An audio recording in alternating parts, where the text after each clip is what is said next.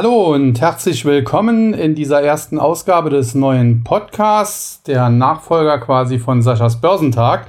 Und in dem äh, möchte ich äh, über die Aktien, die in dieser Woche ja im Fokus standen, sprechen, aber auch auf die ein oder andere Kryptowährung mal eingehen.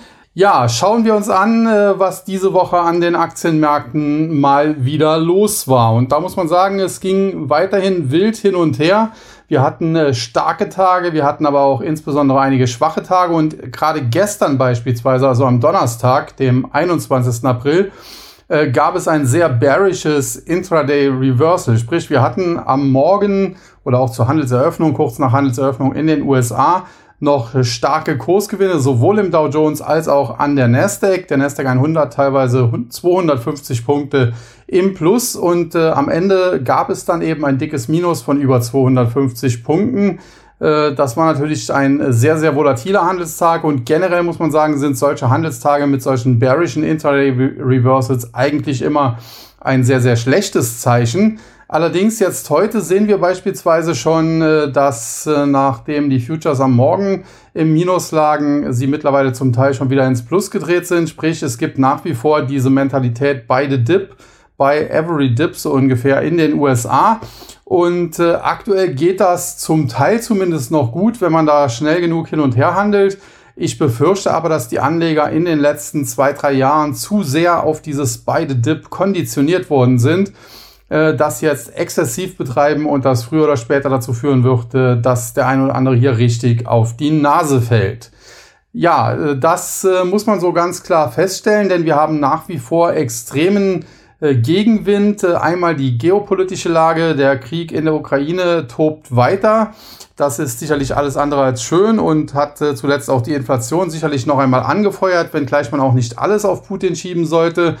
Auf der anderen Seite haben wir aber noch ein viel größeres Problem und das sind die Notenbanken und insbesondere natürlich die Federal Reserve, der Offenmarktausschuss in den USA äh, möchte die Zinsen äh, ganz klar deutlich nach oben äh, setzen. Und da gab es zuletzt Aussagen, beispielsweise ein James Bullard, der so ein bisschen das Sprachrohr von Fed-Chef äh, Jerome Powell ist, äh, hat sich erneut sehr, sehr hawkisch geäußert. Der möchte eigentlich zum Ende des Jahres schon einen Leitzins von 3,5 Prozent was doch eine aggressive Leitzinserhöhungspolitik bedeuten würde.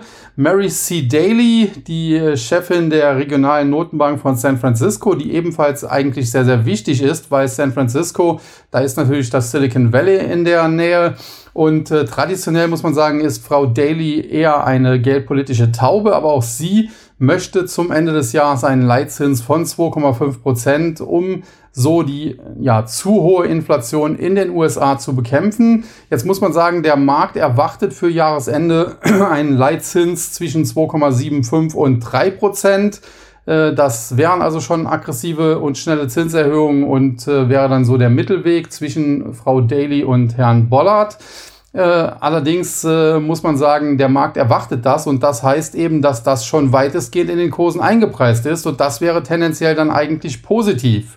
Das äh, große Problem ist aber, und das wissen wir eben nicht, äh, die Fed möchte ja zugleich auch noch ihre Bilanz reduzieren, ihre Bilanz verkleinern. Und äh, da kommt es dann jetzt eben ganz entscheidend darauf an, wie der Markt das aufnehmen wird. Was wir wissen, es soll über drei Jahre passieren und es soll 95 Milliarden US-Dollar pro Monat äh, betragen, dieses äh, Quantitative Tightening Programm. Und da muss man sagen, die Reverse Repos, die haben zuletzt angezeigt, dass etwa 1,5 bis 1,6 Billionen US-Dollar zu viel im US-Finanzsystem sind. Das heißt, dieses Geld wurde dann von Anlegern mehr oder weniger, beziehungsweise von Banken bei der Notenbank geparkt, weil es dafür keine Verwendung gab. Und äh, dementsprechend gibt es natürlich auch Experten, die sagen, ja, die Fed kann das problemlos machen. Äh, da ist ja so viel Geld zu viel im Markt, äh, das kann durchaus abgeschöpft werden. Und bis zu einem gewissen Grad würde ich da mitgehen. Also äh, man kann das ja ausrechnen, 1,5 bis 1,6 Billionen geteilt durch 95. Äh, dann ist man eben, also 95 Milliarden, dann ist man eben irgendwo im Bereich 16 bis 17. Das heißt, 16 bis 17 Monate könnte die Fed jeden Monat 95 Milliarden US-Dollar aus dem Markt äh, absaugen, ohne dass es deshalb äh, zu fallenden Aktienkursen kommen müsste, weil eben die Liquidität dadurch eigentlich nicht eingeschränkt werden würde. Jetzt muss man aber auch sehen, die Anleger schauen in der Regel sechs bis zwölf Monate in die Zukunft. Und wenn man jetzt weiß, okay, 16, 17 Monate kann das funktionieren. Das heißt, äh, spätestens so, wenn das Programm 5, 6 Monate läuft, dann wird's langsam eng, dann werden die Anleger langsam auch schauen, ja, in sech, nach 16, 17 Monaten ist das abgesaugt, macht die FED dann weiter. Und äh, die bisherige Ankündigung, äh, die lautet eben ja, man möchte drei Jahre, das wären dann 36 Monate und dann würde man eben auch bis zu 3,4, 3,5 Billionen aus dem Markt ziehen. Jetzt kann man natürlich sagen, okay, vor der äh, Corona-Krise lag die Notenbankbilanz irgendwo zwischen 4 und 5 Billionen. Aktuell liegen wir im Bereich von 9. Wenn man da drei, dreieinhalb abzieht, dann hat man hinterher natürlich immer noch mehr Geld im Markt als vorher und deswegen äh, dürften die Kurse höher sein als vorher. Das ist durchaus richtig. Nur muss man sich dann eben auch anschauen, wo standen denn die Indizes vor der Corona-Krise? Und da muss man eben sagen, da standen die deutlich tiefer. Und insofern kann man sich das nicht so einfach machen und sagen, oh ja, okay, die Fed kann das machen, dann hat man hinterher immer noch eine Billion oder 1,5 Billionen mehr im Markt und dementsprechend dürfte das die Märkte nicht so sonderlich interessieren. Das halte ich für einen fatalen Fehler, diese Argumentation. Ich äh, glaube, dass tatsächlich die ersten Monate, ob das jetzt fünf, sechs, sieben oder acht sein werden, äh, die Anleger noch über dieses Quantitativ Tightening Programm vielleicht nicht hinwegsehen werden, aber es noch akzeptieren werden. Aber sobald dann äh, Monat 14, 15, 16 in den Blick kommt und wenn die Fed dann eben keine Anstalten macht, damit aufzuhören, dann würde es irgendwann sehr, sehr kritisch. Jetzt aber auch hier die gute Nachricht, genauso äh, wie die Zinserhöhungen jetzt schon eingepreist sind und es von daher eine positive Überraschung geben kann, wenn es eben nicht ganz so viele Zinserhöhungen vielleicht werden. So kann es natürlich auch sein, dass dieses Quantitativ Tightening Programm vorzeitig beendet werden würde und das würde dann den Markt wieder stützen. Deswegen haben wir aktuell eine Situation. Kurzfristig bin ich noch äh, sehr, ja, wenig euphorisch, muss ich sagen. Ich kann mir vorstellen, dass diese Zinserhöhungen, die jetzt dann eben kommen werden und äh, in Verbindung auch mit dem Start des Quantitative Tightening Programms, äh, dass es da noch ruckeln wird an den Märkten. Ich kann mir auch vorstellen, dass das gesamte Jahr 2022 relativ schwierig bleiben wird. Ich könnte mir dann aber auch vorstellen, dass wahrscheinlich im Laufe des vierten Quartals es erste Anzeichen gibt, dass die Inflation vielleicht zurückkommt. Gar nicht mal unbedingt aufgrund dieser geldpolitischen Straffung der US-Notenbank, sondern weil vielleicht dann auch endlich mal die Lieferketten langsam aber sicher wieder intakt sein werden. Und äh, das führt dann eben zu einer Angebotsausweitung, die eben deflationär wirkt und somit den inflationären Effekten entgegenwirkt. Hinzu kommt dann natürlich irgendwann auch ein Basiseffekt, die Inflation ist ja schon länger hoch. Spätestens äh, ja, Anfang nächsten Jahres äh, wird sie dann zurückgehen, weil auf die jetzt stark gestiegenen Preise in den USA etwa 8% dann eben nicht nochmal 8% draufkommen, sondern selbst wenn es äh, weiter nach oben geht in Sachen Inflation, dann vielleicht trotzdem wieder nur noch 2-3% draufkommen und dann könnte sich die Fed natürlich feiern lassen. Also insofern, es gibt viele Dinge, die der Fed in die Karten spielen könnten, die dafür sorgen könnten, dass es am Ende gar nicht so viele Zinserhöhungen gibt, dass äh, Quantitative Tightening auch gar nicht so exzessiv über drei Jahre durchgeführt werden muss oder wird. Und das könnte dann den Aktienmarkt und auch die Kryptomärkte natürlich, weil Liquidität immer der Schlüssel ist, irgendwann stützen. Allerdings muss ich ganz klar sagen, das erwarte ich frühestens und äh, die Betonung liegt hier auf frühestens im Laufe des äh, vierten Quartals diesen Jahres und eventuell auch erst im Laufe des nächsten Jahres. Und insofern kann es bis dahin noch relativ ruppig bleiben, relativ ruckelig zugehen. Und gerade die Aktien, äh, und äh, Kryptos zählen auch dazu, weil es ja auch in, in gewisser Weise der Tech-Sektor ist äh, bei Kryptos, die eben sehr, sehr äh, sensitiv auf äh, die Zinsen reagieren, weil es eben Wachstumswerte sind, weil hier eben ja billiges Geld ja, essentiell ist, dass solche Unternehmen äh, sich entfalten können. Die dürfen darunter leiden. Lange Rede, kurzer Sinn. Es äh, bleibt dabei, dass man in den nächsten Wochen und Monaten wahrscheinlich mit einer defensiveren Strategie besser fährt, zumal auch die Saisonalität darauf hindeutet. Wir haben jetzt äh, das zweite Jahr des aktuellen Präsidentschaftszyklus. Also 2020 war ja die Wahl, 2021 wurde Joe Biden dann ins Amt eingeführt und jetzt haben wir dieses, dieses Jahr 2022, wo es dann zum Ende des Jahres auch diese Zwischenwahlen, soweit ich weiß, geben wird in den USA. Und äh, auch da äh, muss man sagen, das kann nochmal ein Faktor werden. Und äh, alles in allem, wie gesagt, äh, glaube ich, dass das aktuelle Jahr noch sehr, sehr ruppig bleiben wird, dass wir hier vielleicht auch noch tiefere Kurse sehen. Im Laufe des nächsten Jahres könnte es dann irgendwann besser werden, aber im schlimmsten Fall muss man auch ganz klar sagen, kann auch das nächste Jahr noch sehr ruppig, sehr schwierig werden. Allerdings spätestens das übernächste Jahr, so viel Hoffnung kann ich dann doch machen, auch wenn das jetzt lange in die Zukunft geschaut ist, dürfte dann wieder deutlich besser werden. Da dürften dann äh, die hawkischen Töne so langsam verstummen, zumal dann ja auch die nächste Präsidentschaftswahl in den USA langsam wieder in den Blickpunkt rückt. Und äh, das könnte dann eben äh, langsam aber sicher dann auch wieder geldpolitischen Rückenwind geben.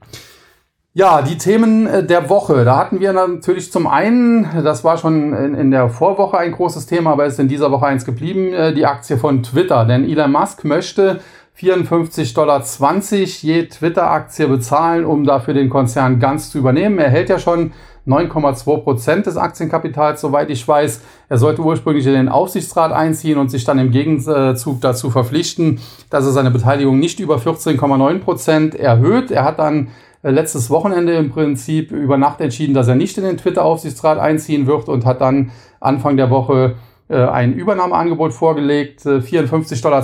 Da muss man sagen, da steckt auch wieder ein bisschen äh, Mystik, Zahlenmystik dahinter, denn 420, der 20. April war auch so ein Tag, der begangen wurde, ist ein äh, Tag der, ja, wie soll man sagen, der Kiffergemeinde, also Cannabis und Co.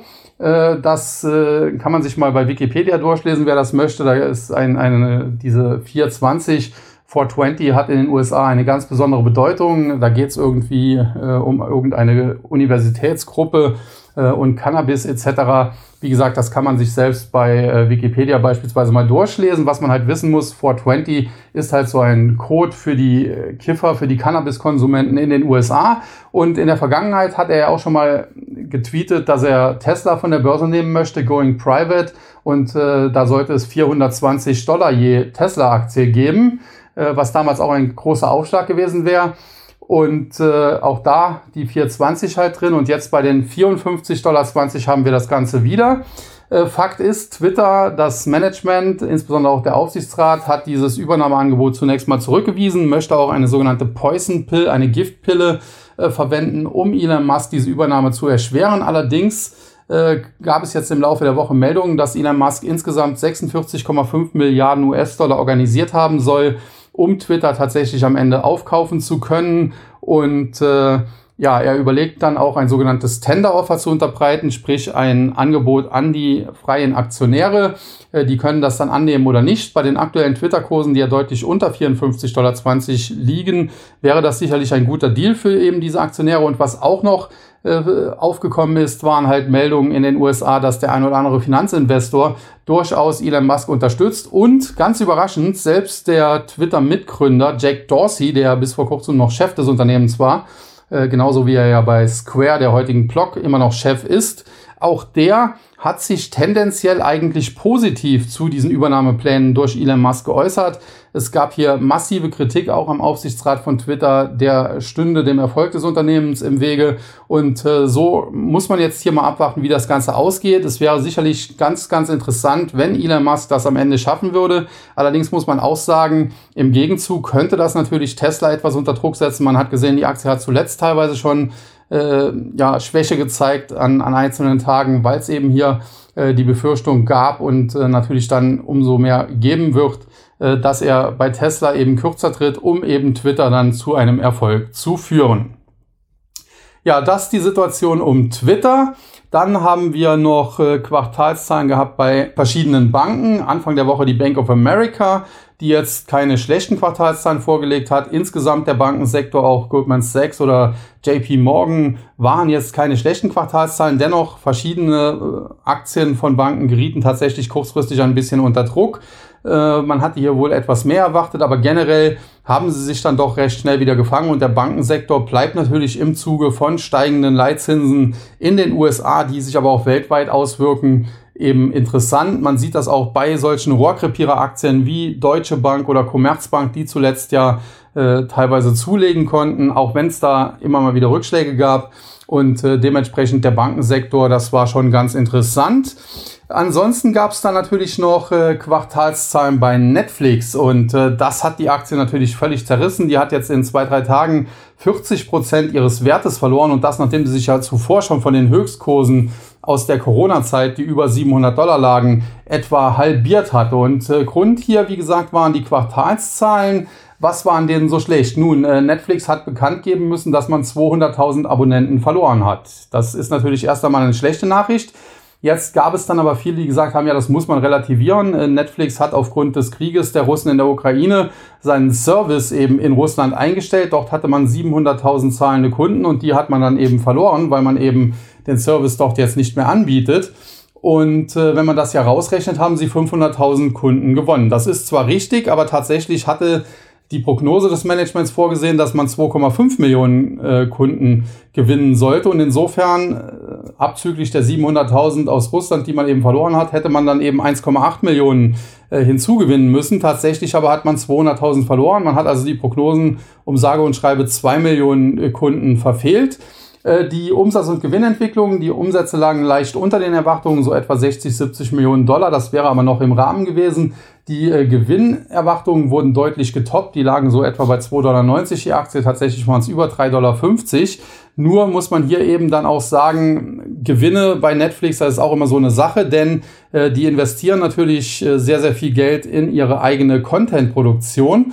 Und äh, diese Investitionen schreiben sie dann, die müssen sie natürlich sofort bezahlen, weil Schauspieler, Kameraleute etc., die wollen natürlich alle sofort ihr Geld haben aber das wird dann eben über mehrere Jahre abgeschrieben. Und äh, dann hat man auf der anderen Seite eben Abonnenteneinnahmen, die aber sofort wirksam werden.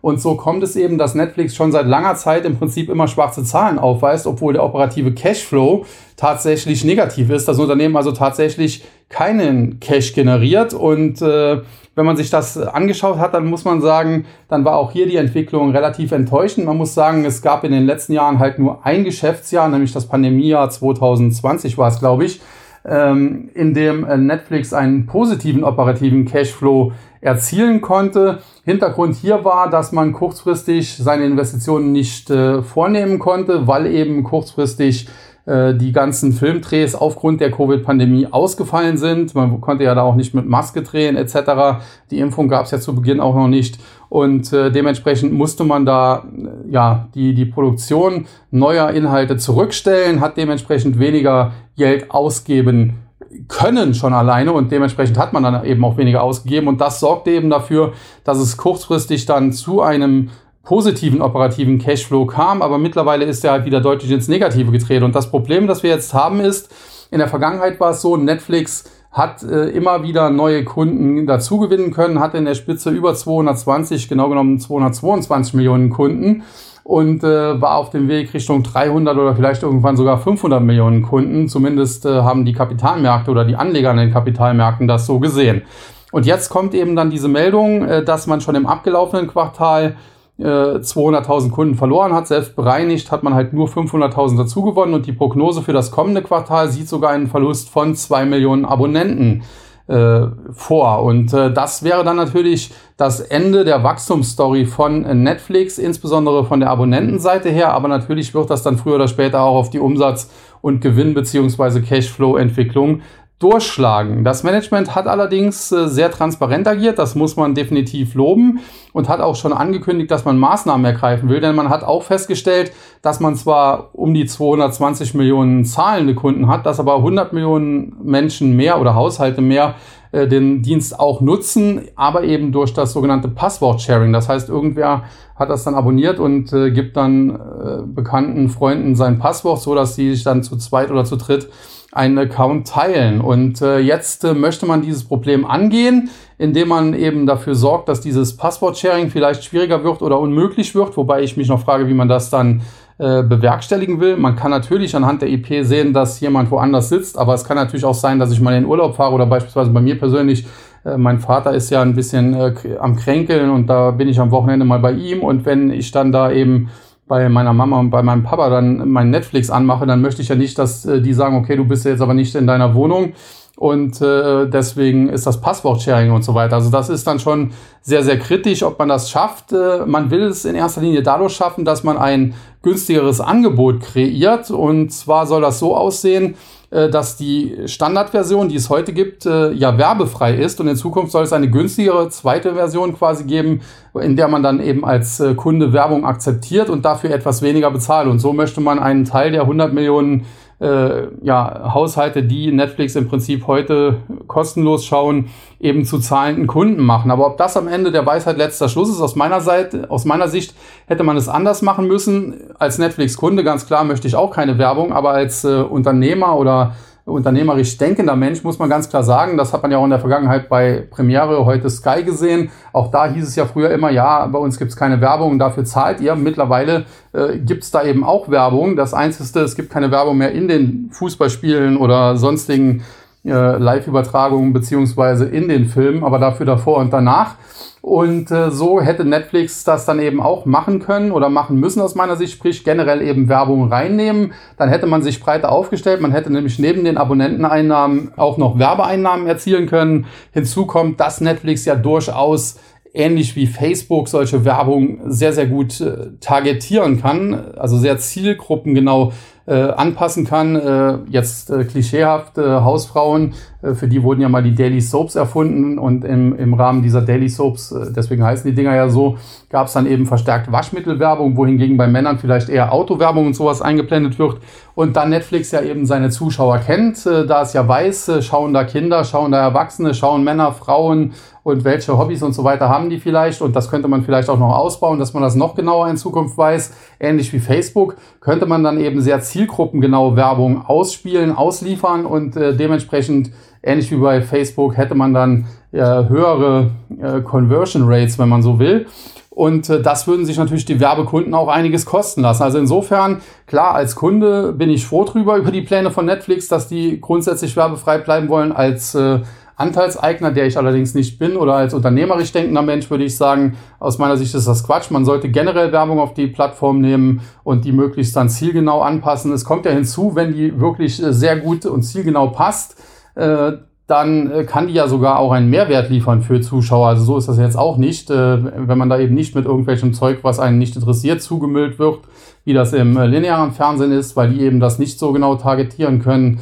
Und insofern wäre das aus meiner Sicht der bessere Weg, aber man muss schauen, vielleicht hat das Management ja tatsächlich den Stein der Weisen gefunden und äh, bekommt äh, das Unternehmen wieder in die Spur. Fakt ist aber auch, äh, die Aktie ist deutlich zurückgekommen in Richtung 220 oder unter 220 Dollar.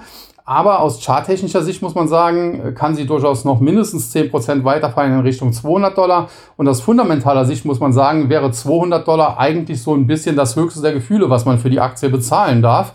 Das heißt, wenn man sie wirklich günstig abstauben will, muss man eigentlich auf tiefere Kurse, wahrscheinlich so in dem Bereich ja, 150 bis 160 Dollar warten. Und äh, das eben auch nur, wie gesagt, wenn sich die Pläne die das Management jetzt hat, so umsetzen lassen und wenn man dann es tatsächlich auch schafft, äh, diese 100 Millionen Haushalte, die derzeit im Prinzip äh, Netflix nutzen, ohne dafür zu bezahlen, äh, zu zahlenden Kunden zu machen, selbst wenn die dann vielleicht einen etwas günstigeren Tarif bekommen. Ja, alles in allem muss man sagen, Netflix äh, vorsichtig sein. Das könnte so eine Story werden, wie zuletzt eben nach den Quartalszahlen bei PayPal oder eben bei Meta Plattforms der ehemaligen Facebook, äh, die ja aufgrund von Quartalszahlen kurzfristig stark unter Druck geraten waren, die sich dann aber auch erst einmal nicht erholen konnten. Und äh, beispielsweise eine PayPal hat jetzt zuletzt sogar neue Tiefs gemacht und äh, da stehen jetzt nächste Woche die Quartalszahlen an. Das kann da also auch sehr, sehr spannend noch werden. Ja, und eine weitere Aktie, die im Fokus stand, habe ich eben im Zusammenhang mit Elon Musk natürlich schon so ein bisschen angerissen, war natürlich die Aktie von Tesla. Auch da gab es Quartalszahlen und da muss man sagen, also wer da ein Haar in der Suppe findet, äh, ja, der muss schon ganz, ganz tief suchen, der muss schon sehr, sehr kritisch sein. Klar, äh, Tesla hat selbst darauf hingewiesen, die Lieferketten sind immer noch gestört. Nichtsdestotrotz produziert man Autos wie am Fließband. Hört sich ein bisschen blöd an, weil das machen die ja tatsächlich. Und äh, man verkauft diese Schlitten dann auch noch. Und äh, dementsprechend äh, die Umsatzerwartungen wurden um eine Milliarde Dollar übertroffen. Die Gewinnerwartungen regelrecht pulverisiert, muss man sagen. Und äh, insbesondere auch der operative Cashflow, da gab es irgendwie Erwartungen, die lagen weit unter 500 Millionen Dollar.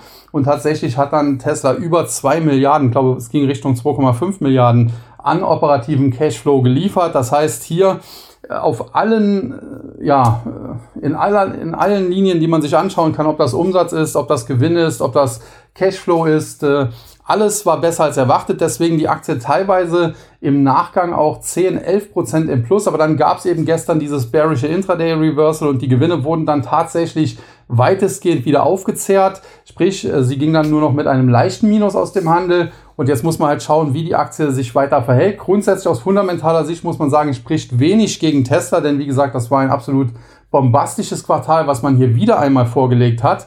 Aber man muss eben auch sagen, die Aktie ist natürlich kein Schnäppchen mehr und äh, es gibt eben auch noch diese Probleme, die Tesla ja selber thematisiert hat in Sachen beispielsweise Lieferkette. Und äh, das könnte natürlich in den nächsten 1, 2, 3 Quartalen irgendwann auch mal reinhauen, dass dann tatsächlich mal ein schlechteres Quartal kommt. Aus charttechnischer Sicht muss man auf jeden Fall ganz klar konstatieren, äh, Tesla sieht nicht mega bearish aus, aber sie schafft es eben auch nicht, neue Hochs zu generieren. Und insofern hat man schon vom Top aus so etwas wie einen leichten Abwärtstrend. Und der könnte natürlich gerade auch, wenn der Gesamtmarkt nochmal unter Druck geraten sollte, irgendwann etwas Fahrt aufnehmen. Und dann könnte es sein, dass die Aktie wieder deutlich günstiger wird. Zuletzt ist sie ja schon mal in Richtung 700 Dollar gefallen, hat sich dann zwischenzeitlich wieder deutlich erholt, aber es wäre durchaus möglich, dass wir zum zumindest noch einmal diese Marke von 700 Dollar in den nächsten Wochen und Monaten ins Auge fassen müssen, dass die Aktie vielleicht nochmal dahin korrigiert. Von aktuell über 1000 wären das auch immerhin rund 30 Prozent. Und da entscheidet sich dann letztendlich, solange die 700 Dollar Marke hält, solange sieht das Ganze tendenziell immer noch bullig aus. Wenn die allerdings aufgebrochen werden sollte, dann bekommen wir Verkaufssignale und dann wäre es durchaus möglich, dass man auch eine Tesla nochmal im Bereich 550 oder vielleicht sogar 500 Dollar sieht. Wie gesagt, aus fundamentaler Sicht heute äh, gibt es nichts, was dafür spricht oder wenig, was dafür spricht. Aber die Fundamentaldaten, die sind natürlich auch dynamisch, die können sich ändern. Und wie gesagt, wenn die Lieferkettenprobleme bleiben oder sich vielleicht sogar noch kurzfristig ein bisschen verschärfen, dann könnte das zum Problem werden. Auf längere Sicht muss man aber sagen, das hatte ich ja eingangs schon erwähnt, in Sachen der Geldpolitik glaube ich, dass irgendwann China auch diese völlig ja, Banane äh, Zero-Covid-Strategie aufgeben wird, weil man sich auch wirtschaftlich selbst zu sehr damit schadet. Und äh, das dürfte dann Tesla wieder in die Karten spielen. Also insofern, äh, wenn es denn zu deutlichen Rücksatzern kommen sollte, ob das jetzt 500 oder sogar äh, 700 oder Kurse unter 700 Dollar werden, dann wird die Aktie irgendwann sehr, sehr interessant, zumindest für Leute, die einen etwas längeren Atem haben und die eine hohe Volatilität kurzfristig aushalten können. Das muss man schon so ganz klar sagen. Das muss man durchaus aushalten können, denn die Aktie wird sehr, sehr volatil bleiben. Ja, damit haben wir im Prinzip jetzt erst einmal alle wichtigen Themen äh, in dieser Woche so ein bisschen besprochen. Gestern gab es dann noch Quartalszahlen von Snap, auch ganz interessant. Ähm, die waren eigentlich auch nicht schlecht. Auch die äh, Kundenprognose, also die Userprognose für das kommende Quartal lag sogar etwas über den Erwartungen. Die Aktie war trotzdem teilweise sehr, sehr stark im Minus, äh, viel Richtung 22, 23 Dollar, weil Snap betont hat, dass der Krieg in der Ukraine dazu führen könnte, dass Werbekunden äh, zurückhaltend agieren, dass deswegen äh, bei den Umsatz- und Gewinnerwartungen es schwierig werden könnte in Zukunft. Und das hat äh, erst einmal dafür gesorgt, dass die Aktie stark unter Druck gekommen ist. Später konnte das Management das dann im Conference Call ein bisschen relativieren. Aber diese Quartalszahlen von Snap, die haben damit schon so ein bisschen einen Ausblick auch gegeben auf das, was wir jetzt in Kürze von Meta-Plattforms, also Facebook, erwarten können. Die stehen ja auf der einen Seite ohnehin, wie Mark Zuckerberg das letzte Mal äh, betont hat, von Seiten TikTok stark unter Druck. Äh, TikTok äh, sorgt also dafür, dass viele User, aber auch Kunden eben bei äh, Meta-Plattforms, bei Facebook abspringen und das hat zuletzt eben zu einem äh, relativ schlechten Quartal dort geführt. Und äh, jetzt kommt eben dann Snap daher und sagt, okay, der Krieg in der Ukraine, der äh, könnte für weitere Probleme sorgen. Äh, die Werbeumsätze laufen dann nicht so gut und das, wie gesagt, könnte dann Meta Platforms auf sicher, auf, mit Sicherheit belasten oder hat äh, die Aktie schon auch so ein bisschen belastet, ist ja zuletzt auch wieder deutlich gefallen.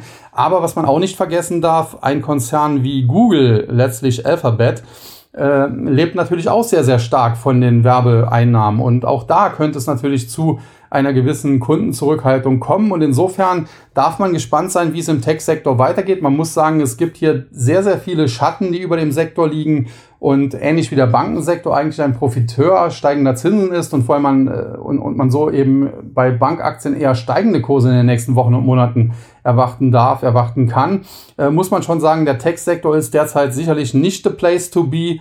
Äh, nichtsdestotrotz muss man auch sagen, die gröbsten Spekulationsblasen, eine Peloton, die wird wahrscheinlich sich irgendwann komplett in Luft auflösen äh, ist von 175 jetzt auf äh, Richtung 20 gefallen, Kursziel hier bei mir 0.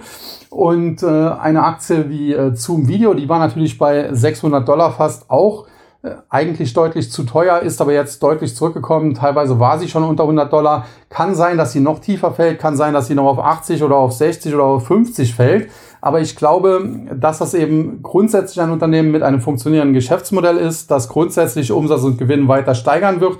Und deswegen wird man eine Zoom-Aktie in zwei, drei Jahren sicherlich bei irgendwo 150 bis 200 Dollar sehen. Peloton gibt's dann vielleicht schon nicht mehr. Und insofern kann man natürlich im Tech-Sektor gezielt äh, den ein oder anderen Wert mal kaufen. Ich würde allerdings am Anfang jetzt erst einmal nur kleine Positionen aufbauen, denn es gibt noch zwei Dinge generell, die mir in diesem Sektor Sorgen machen. Das sind zum einen die Big Techs. Eine Nvidia beispielsweise hat es schon sehr stark zerrissen, aber eine Apple steht immer noch sehr, sehr hoch. Eine Microsoft müsste auch noch einen Tick tiefer fallen.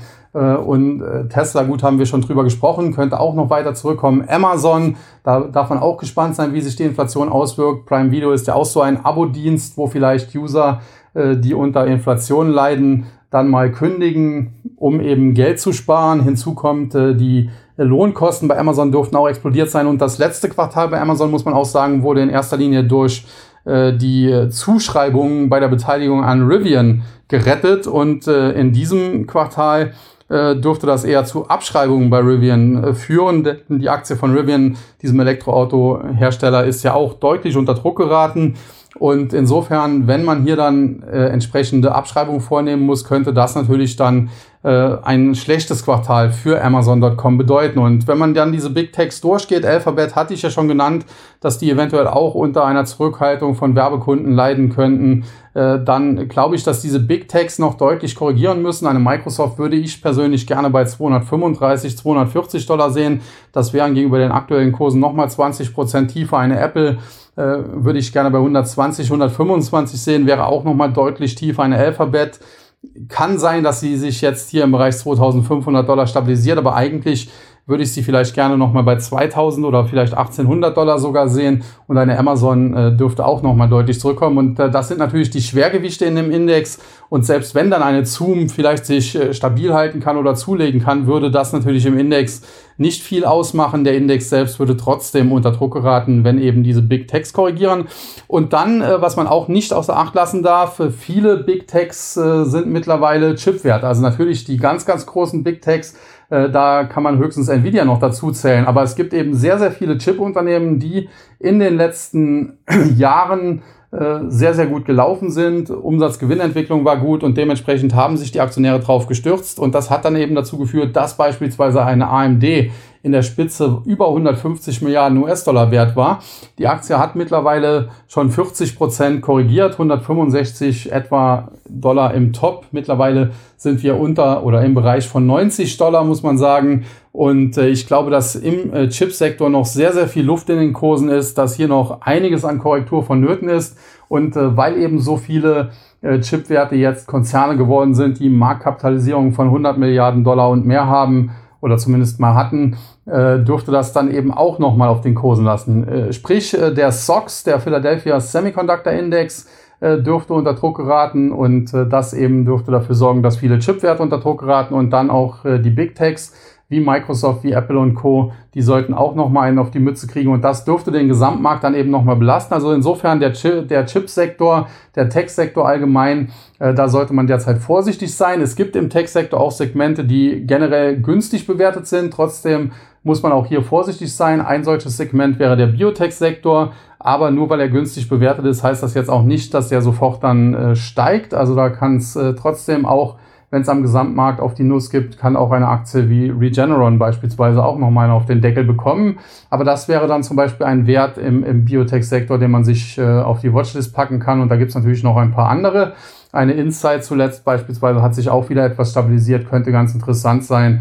Und äh, von den großen eine Biogen, die sind natürlich fundamental extrem schwierig einzuschätzen, aber charttechnisch haben sie sich zuletzt dann auch deutlich verbessert. Und insofern äh, der Biotech-Sektor, da kann man durchaus den einen oder anderen Wert mal gezielt ins Auge fassen. Generell aber würde ich dazu tendieren, den Tech-Sektor eher nach wie vor zu meiden, nicht hier ganz groß zu investieren, sondern eher defensive Werte zu nehmen. Und da muss man sagen, bei den defensiven Werten gab es zuletzt ja reihenweise zum Teil schöne Kursgewinne, die an die besten Tech-Zeiten erinnert haben. Wenn man nur im DAX ein, eine Bayer sich anschaut, die in den letzten sechs Wochen über 30 Prozent zugelegt hat für ein DAX-Unternehmen, die sind natürlich immer noch relativ günstig, immer noch relativ ausgebombt aufgrund der gesamten Monsanto-Geschichte.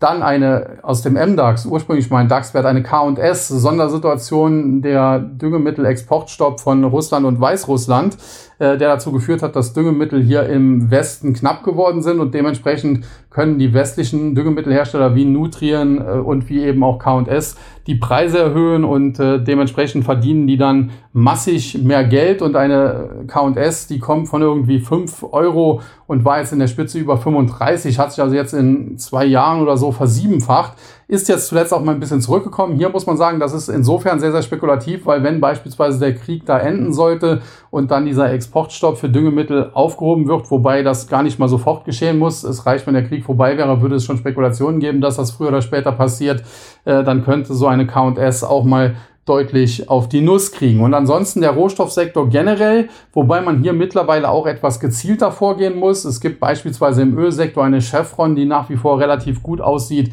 Im Stahlsektor eine ArcelorMittal, die äh, relativ günstig bewertet ist. Aber auch eine Glencore, Rohstoffhändler aus der Schweiz, äh, ist jetzt zuletzt mal ein bisschen zurückgekommen, gab aber auch einen Dividendenabschlag. Das muss man auch äh, mit berücksichtigen. Äh, das sind alles Aktien, die zuletzt zum Teil schon gut gelaufen sind, die jetzt mal Rücksetzer gesehen haben, aber die tendenziell immer noch im Aufwärtstrend sind und äh, wo die Aussichten dann eben auch stimmen. Und mein Kollege Clemens Schmale von Guidance Börse Go, der hat gestern, glaube ich, war es oder heute einen guten Artikel geschrieben, wo er halt mal auch die Sektoren im S&P 500 analysiert hat und da hat er herausgefunden, man erwartet äh, eigentlich dort immer noch eine recht gute Gewinnentwicklung, aber die hat sich komplett verschoben. Also in der Vergangenheit war es so, dass die Tech-Unternehmen äh, dafür gesorgt haben, äh, weil sie eben stark gewachsen sind beim Umsatz, aber zum Teil eben auch beim Gewinn.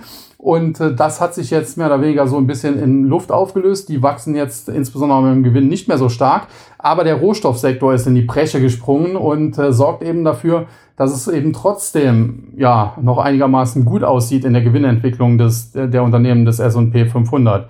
Und das äh, hat dann auch dazu geführt, dass der Index hier eben unterstützt wurde. Also insofern der Rohstoffsektor bleibt sehr, sehr interessant. Der Bankensektor hatte ich ja schon erwähnt und es gibt noch einen dritten Sektor, der ebenfalls interessant ist und interessant bleibt. Und das ist der ganze Bereich Tourismus, der natürlich im Zuge der Covid-19-Pandemie komplett in den Boden gehauen wurde.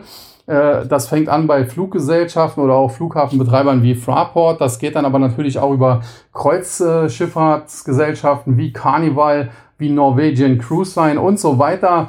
Und äh, wenn man da selektiv vorgeht, beispielsweise eine Carnival, bleibe ich nach wie vor sehr bullig. Eine Delta Airlines in den USA sieht ganz gut aus. Eine, äh, ja, eine Aktie wie Norwegian Cruise Line als Konkurrent von Carnival sieht ebenfalls ganz gut aus, aber es gibt auch den einen oder anderen Hotelbetreiber, eine Marriott zuletzt sehr gut gelaufen. Zum Teil muss man hier sagen, die Aktien sind halt wirklich auch schon angesprungen. Da sollte man vielleicht mal einen schwachen Tag, einen Rücksetzer abwarten, äh, der früher oder später sicherlich kommen wird, aber dann kann man hier definitiv zuschlagen. Und was man ebenfalls nicht vergessen sollte, und ich habe das gestern in meinem äh, Trading Service auch äh, angesprochen und habe da auch selber zugegriffen, sind dann solche Aktien wie beispielsweise Dir, ein äh, Landwirtschaftsausrüster, der größte Landwirtschaftsausrüster der Welt.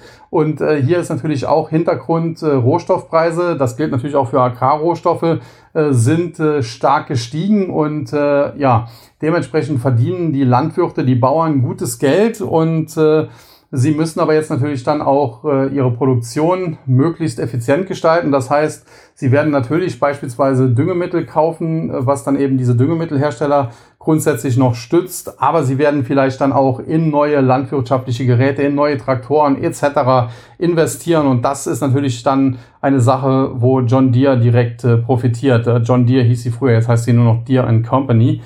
Ja, und äh, solche Sondersituationen muss man suchen, muss man finden, muss man spielen. Es sind äh, definitiv äh, de äh, eher defensive Aktien, die gut laufen. Eine Kraft Heinz beispielsweise hatte ich vor einigen Wochen mal genannt. Äh, da stand die Aktie noch irgendwo bei 35, 36 Dollar. Jetzt steht sie bei 44. Das heißt, sie hat 20 Prozent gegen den tendenziell schwachen Gesamtmarkt gemacht. Eine Bayer hatte ich ja schon gesagt, 30 Prozent gegen den tendenziell schwachen Gesamtmarkt. Und es lassen sich da einige Werte finden, wie gesagt, in solchen defensiven Sektoren. Auch Energie gehört dazu. Ich hatte eben dann beispielsweise den Ölpreis schon angesprochen. Und äh, da darf man noch gespannt sein. Da gibt es sicherlich noch die ein oder andere Chance und die muss man eben ergreifen. Der Tech-Sektor, muss man sagen, den würde ich nicht abschreiben. Äh, grundsätzlich muss man auch sagen, wenn es hier zu einer Rezession kommt, dann ist das halt so, dass äh, in einer Rezession sparen natürlich Unternehmen an Werbung und das trifft dann natürlich den Tech-Sektor, insbesondere Unternehmen wie Meta Plattforms, wie Alphabet, wie Snap und wie andere, äh, weil kurzfristig deren Werbeeinnahmen, den, deren Werbeerlöse wegbrechen. Aber das sorgt dann eben auch dafür, dass kleinere Konkurrenten dieser Unternehmen äh, vom Markt verschwinden. Äh, man könnte es zum Beispiel so sagen, vielleicht verschwindet sogar irgendwann mal eine Snap oder eine Pinterest oder wie auch immer. Und äh, ja, wenn dann aber äh, die Wirtschaft wieder besser läuft, wenn die Rezession vorbei ist und die Unternehmen wieder Werbung schalten wollen, ja, dann gibt's vielleicht eben Pinterest nicht mehr und dann muss man eben seine Werbebudgets woanders hinleiten und dann leitet man sie wahrscheinlich eben zu den Verbliebenen und insbesondere zu dem Marktführer und dann wird eben mittellangfristig eine Alphabet oder eine Facebook der Plattforms eben davon profitieren. Also insofern, Rezessionen sind äh, aus zweier Sicht für Aktionäre eigentlich immer ein Traum. Zum einen werden gute Aktien relativ günstig und zum anderen profitieren die Unternehmen, die kurzfristig zwar alle leiden, aber die starken Unternehmen profitieren mittel- bis langfristig davon, dass dadurch eben die Schwachen aussortiert werden. Das ist eben genau äh, wie Marktwirtschaft funktioniert. Und dementsprechend äh, äh, sehen die guten Unternehmen, die starken Unternehmen dann nach Ende der Rezession eben noch stärker aus. Und dementsprechend äh, laufen dann eben auch deren Aktienkurse sehr, sehr gut. Lange Rede, kurzer Sinn. Äh, aktuell, wie gesagt, noch defensiv bleiben. Es gibt äh, keinen Grund, euphorisch zu werden, wenn selbst eine Mary Daly von der San Francisco Fed äh, nicht mehr die ganz große Taube im, in Sachen Geldpolitik ist, sondern äh, durchaus sich jetzt Leitzinsanhebungen bis mindestens 2,5 Prozent wünscht. Äh, dann muss man sagen, äh, dann ist das geldpolitischer Gegenwind. Auch die Bilanzverkleinerung könnte nochmal zusätzlichen geldpolitischen Gegenwind mit sich bringen. Und äh, es steht halt zu befürchten, dass wir in den USA tatsächlich vielleicht auch in eine zumindest kleine Rezession stürzen. Das dürfte dafür sorgen, dass Aktienkurse auch guter Unternehmen noch weiter unter Druck geraten, gerade auch im Tech-Sektor. Mittel- bis langfristig aber werden die guten Unternehmen diese Rezession natürlich überleben und gestärkt aus ihr hervorgehen. Und dementsprechend ist es dann halt sehr entscheidend, derzeit äh, sich defensiv zu verhalten, eher die Sektoren zu kaufen, wenn man denn überhaupt im Markt äh, sein will, die defensiv sind, also Aktien wie eben Bayer, Kraft, Heinz und so weiter. Äh, habe ja viele aufgezählt. Und äh, sobald sich dann langsam abzeichnet, dass der Höhepunkt äh, der wirtschaftlichen Krise, der Rezession erreicht ist, dann muss man so langsam umswitchen, dann muss man eben wieder Aktien kaufen, wie eine Meta-Plattforms, Facebook, wie eine Alphabet insbesondere natürlich auch, aber wie vielleicht eben auch eine Zoom Video, die eben das Ganze aus meiner Sicht überleben werden. Und äh, generell meiden, auch das muss man allerdings ganz klar sagen, sollte man äh, solche spekulativen Bubbles, die es eben auch gab, die jetzt auch geplatzt sind und wo sich äh, der Aktienkurs wahrscheinlich so schnell nicht mehr erholt, beziehungsweise vielleicht sogar gar nicht mehr erholt. Und das sind dann eben diese Pelotons dieser Welt. Und äh, hier heißt es dann natürlich äh, dementsprechend vorsichtig sein und solche Schrottunternehmen, solche Aktien von solchen Schrottunternehmen besser gar nicht erst anfassen. Ja, das äh, soll es dann für heute in Sachen Aktien erst einmal gewesen sein und damit komme ich dann noch kurz äh, zu den Kryptos und da muss man sagen, hatten wir eigentlich einen ähnlichen Wochenverlauf und äh, hätte man gestern um 15.30 Uhr, 15.40 Uhr äh, auf die Kurse geguckt, dann hätte man fast gejubelt. Der Bitcoin war nah an der 43.000 Dollar Marke dran. Es sah eigentlich recht gut aus. Es hätte durchaus weiter nach oben gehen können, Richtung 46, 47, 48.000. Wobei wir dann immer noch beim Bitcoin in dieser Range 32, 33.000 bis etwa 47.000, 48.000 geblieben wären. Aber halt doch schon eher ans obere Ende gelaufen. Und dann gab es eben gestern dieses Intraday Reversal am Aktienmarkt, aber eben auch am Kryptomarkt. Und jetzt heute dümpelt der Bitcoin beispielsweise unterhalb von 40.500 so ein bisschen vor sich hin. Ethereum ist auch wieder unter 3.000 gefallen. Gestern waren wir im Top noch bei 3.180. Und generell muss man sagen, der gesamte Kryptomarkt aktuell mit etwa 4%, 4,5% Minus gegenüber den gestrigen Kursen, wobei das halt gestern um diese Zeit, wie gesagt, so 15.30 Uhr, 15.40 Uhr genau auch die Tageshöchststände waren.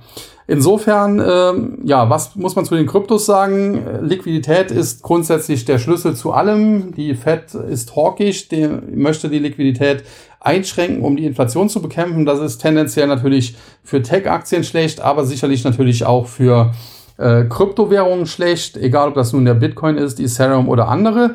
Äh, da muss man generell sagen, da erwarte ich jetzt auch keine Mega-Rally. Nichtsdestotrotz muss man auch ganz klar sagen, Bitcoin ist natürlich die Standard-Kryptowährung, Ethereum die Nummer zwei. Das sind diese Standard-Kryptowährungen, die man sich grundsätzlich generell, so Blue-Chip-mäßig, äh, würde man vielleicht bei Aktien sagen, äh, längerfristig ins Depot packen kann. Mit denen macht man nicht sehr viel falsch. Natürlich können auch die sich halbieren oder mehr, aber auf lange Sicht, also wenn der Kryptomarkt weiter nach oben geht, wovon ich ausgehe, dann äh, wird das nicht ohne Bitcoin und nicht ohne Ethereum passieren. Und Ethereum sehe ich sogar noch einen Ticken positiver als Bitcoin. Aber es gibt natürlich auch ausgewählte kleinere Kryptowährungen, die äh, man immer mal wieder sich äh, anschauen kann. Zuletzt beispielsweise war dieser Apecoin äh, teilweise sehr stark, hat aber jetzt auch die Gewinne wieder aufgegeben.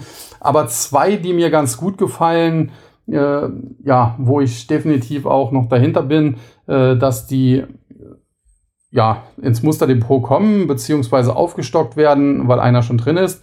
Das ähm, ist sicherlich äh, äh, Polygon Matic, äh, der mir ganz gut gefällt. Da hätte ich gerne nur noch deutlich tiefere Kurse. Dann hätte ich äh, den Near Protocol sehr gerne auch im Musterdepot noch. Der ja, müsste dazu allerdings einen Tick tiefer fallen, muss man sagen. Aktuell um die 15,50, so irgendwo zwischen 14 und 15 Dollar. Und äh, dann ein alter ja, Geheimtipp, äh, Geheimfavorit von mir, zuletzt auch relativ stark gezeigt, die Creed. Aber ja, in diesem äh, Podcast werde ich definitiv das ein oder andere Mal auf die eine oder andere Kryptowährung sicherlich auch eingehen. Grundsätzlich ist es aber natürlich so, äh, dass die konkreten Trades, wenn man so will, natürlich den Zahlen Abonnenten des Technologieaktien- und Kryptoservice äh, ja, ja, zustehen, dass äh, nur die zeitnah darüber äh, informiert werden, wenn wir da einen Trade starten, dann auch mit genauem Kursziel, mit Stoppkurs und so weiter. Und äh, wir haben ja doch ein Musterdepot auch aufgelegt, was äh, sehr, sehr gut gelaufen ist, was äh, ein dickes Plus verzeichnet hat, was auch aufgrund eines rechtzeitigen Ausstiegs Ende November, Anfang Dezember äh, vergangenen Jahres äh, die Kursgewinne zu großen Teilen zumindest halten konnte. Und äh, insofern kann ich an dieser Stelle halt nur appellieren, wer tatsächlich auch mehr wissen möchte zu Kryptowährungen, ob das jetzt äh, die Creed, Near Protocol oder Polygon Matic ist, äh, lassen wir die beiden großen Bitcoin und Ethereum, die ja jeder kennt, mal weg. Äh, der sollte definitiv auch mal den Technologieaktien und Crypto-Trading Service ins Auge fassen. Ansonsten gibt's ja weitere Angebote von mir, wie beispielsweise den äh, Crypto-Trading-Kurs, der auch sehr gut angekommen ist. Da habe ich auch sehr, sehr gutes Feedback erhalten. Und in Kürze wird es ja auch noch einen NFT-Kurs äh, von mir geben. Äh, der ist aktuell in der Post-Production, wenn man so will. Und ja, so denke ich, äh, dass am Ende jeder die Chance hat, äh, von äh, meinen Erfahrungen, die ich in den vergangenen 25, fast 30 Jahren an der Börse, aber auch in den vergangenen mehr als 10 Jahren am Kryptomarkt gemacht habe, äh, zu profitieren. Ich habe äh, immer wieder das Feedback bekommen, äh, dass äh, viele sich halt bedankt haben, äh, dass sie beispielsweise die Kryptowährung nur durch mich und, und Saschas Börsentag damals überhaupt entdeckt haben und da jetzt große Gewinne haben oder dass sie auch äh, den einen oder anderen guten Aktientrade hatten und gerade auch in schwierigen Marktphasen und das ist auch mein Anspruch, äh, gilt es, seinen Mann zu stehen. Äh, wenn alles nach oben schießt, wie das im Nachgang nach dem Corona-Crash war, da braucht man ja nur irgendwie blind irgendwelche Text zu kaufen und hatte dann 100, 200, 300 Prozent. Zum Video das beste Beispiel. Äh, da ist Börse natürlich einfach und äh, da kamen damals natürlich viele Anfänger an die Börse und die haben blind irgendwelchen irgendwelches Zeug gekauft und gleich mal 200, 300 Prozent plus gemacht. Das Problem ist halt, sie haben dann zum großen Teil natürlich die Kursgewinne nicht mitgenommen, weil sie natürlich dachten, das geht immer so weiter. Und heute sitzen beispielsweise bei Zoom Video oder bei Peloton die Leute, die vielleicht gar nicht mal ganz oben gekauft haben. Also eine Peloton muss man ja nicht bei 175 gekauft haben, um jetzt unter Wasser zu liegen, sondern vielleicht hat man sie auch nur zu 80 oder 100 Dollar gekauft und dann hat man trotzdem jetzt eben mal äh, seine 70, 80 Prozent Kursverlust oder auch bei äh, Zoom Video. Vielleicht hat man sie äh, nicht bei 600 gekauft, aber vielleicht bei 250. Und da hat man zwischendurch auch gedacht, man ist der King, man hat sein Geld mehr als verdoppelt. Und mittlerweile liegt die Aktie aber halt bei weniger als der Hälfte. Und das ist dann halt das, was mich, glaube ich, auch so ein bisschen auszeichnet. Ich bin, wenn, äh, wenn, wenn solche Hypes laufen, wenn alles durch die Decke schießt, vielleicht nicht immer der, der Beste, weil da geht es eben darum, das Gehirn auszuschalten und einfach blind jeden äh, wirklich Mist zu kaufen. Selbst eine, eine bereits insolvente Wirecard konnte man ja noch äh, mit Gewinn herumtraden. Äh, aber wenn es dann eben runtergeht, äh, dann ist es entscheidend und äh, beispielsweise im Technologieaktien- und Krypto-Trading-Service ist es so, äh, wie gesagt, wir machen ja Technologieaktien und Kryptos. Die Kryptos haben die Kursgewinne, die wir mit ihnen eingefahren haben, weitestgehend eben gehalten, weil wir rechtzeitig dort äh, reduziert haben, rausgegangen sind. Und äh, das äh, Tech-Aktiendepot, das hat in dieser Korrektur sogar hinzugewonnen, ganz einfach, weil wir eben äh, zum einen äh, Shorts gemacht haben, beispielsweise auf Aktien wie Qualcomm oder AMD, die sehr, sehr gut gelaufen sind, aber auch auf Peloton oder Beyond Meat und andere. Und äh, ja, uns bei Longs eben entsprechend zurückgehalten haben. Und äh, ja, jetzt sieht es dann eben so aus, äh, dass vielleicht vor einem Jahr viele, gerade auch Neulinge, ein Depot hatten, was besser aussah als, als meins und damals äh, vielleicht viele auch gedacht haben, sie sind jetzt der große Börsenking, der große Börsenversteher der große Börsenexperte. Und wenn Sie heute auf das Depot schauen, äh, dann haben Sie nicht nur keine Gewinne mehr, sondern vielleicht sogar 20, 30, 40 Prozent Verlust. Ich habe letztens noch in einem Forum gelesen, dass jemand, der hat geschrieben, er hat äh, alle Tech-Aktien, die er hat, haben mittlerweile gegenüber seinem Kaufkurs 20 Prozent verloren, wobei man sagen muss, da war auch viel Schrott im Depot. Äh, ein anderer hat in einem Forum geschrieben, er hat vor ein oder anderthalb Jahren 7000 Euro dort investiert. Jetzt ist er erstmals unter die 3000 Euro Marke gefallen. Auch da war natürlich sehr viel Schrott im Depot. Und wie gesagt, äh, wenn es an der Börse läuft, wenn man einfach nur blind irgendwelchen Quatsch kaufen muss, irgendwelche Trades machen muss, ohne Sinn und Verstand, dann gibt es sicherlich Leute, die, die besser sind wie ich, äh, weil ich eben auch den Anspruch habe, dass ich immer ja, verstehe, alles verstehen will und auch verstehe, was, verstehen will, was ich mache und was ich machen sollte. Aber gerade dann eben in den schwierigen Börsenphasen, da kommt es drauf an. Und äh, die muss man eben überstehen. Denn es nützt ja nichts, wenn man auf dem Papier zwischenzeitlich mal 100% plus hat, aber dann nach drei Jahren 30% verloren hat. Dann ist es besser, man hat in der guten Zeit vielleicht nur 10% plus, aber in der schwachen Zeit vielleicht nochmal 10 draufgepackt und am Ende dann eben 20 oder 25% Gewinn.